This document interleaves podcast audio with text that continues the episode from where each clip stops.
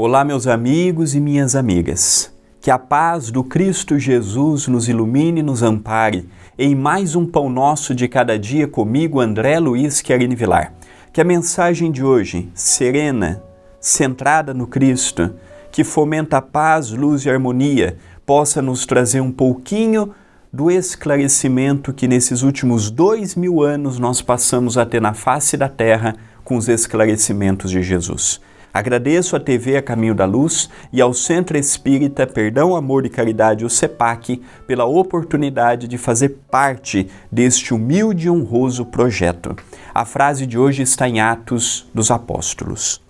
E Deus, pelas mãos de Paulo, fazia maravilhas extraordinárias. Atos capítulo 19, versículo 11. Aqui eu gostaria de fazer um convite a todos que ainda não leram ou estudaram o livro Paulo e Estevão, de Emmanuel, pelas mãos de Chico Xavier.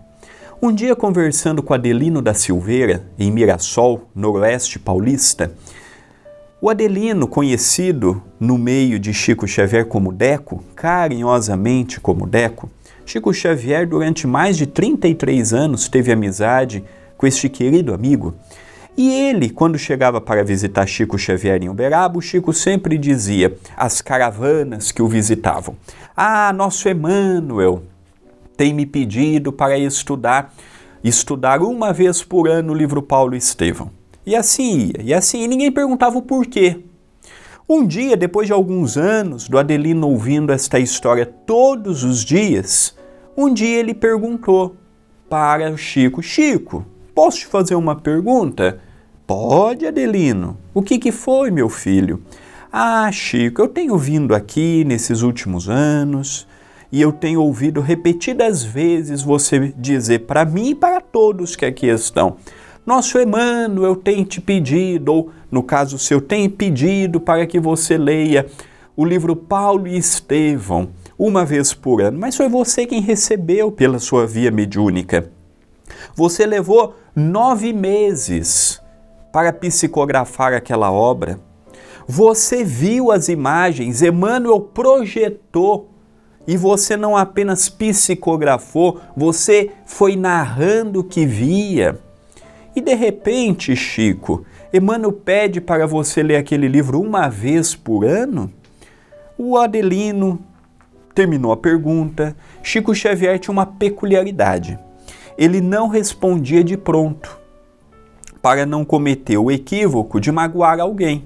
Ele analisava, ele refletia, ele ponderava, e aí ele falou assim: Adelino, a sua pergunta foi a minha quando Emmanuel me pediu para ler a primeira vez.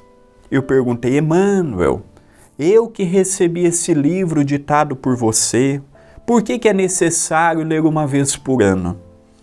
E aí Emmanuel me esclareceu, Adelino, que nós imaginamos que temos muitas lutas, que passamos por muitas perseguições, que somos injuriados, abandonados e esquecidos por Deus. E de repente, meu filho, quando nós vemos aquele livro, vemos o exemplo de Pedro, a resignação, a renúncia e o martírio de Estevão, a abnegação de Paulo, que durante os últimos 30 anos da sua vida consagrou-se ao Cristo e só não consagrou mais tempo ao Cristo porque lhe tiraram a vida. Nós vemos o exemplo deste, o exemplo daquele. E aí nós trazemos para o nosso dia, Delino, e passamos a ter mais força, ânimo e coragem para enfrentar as dificuldades que a vida nos impõe.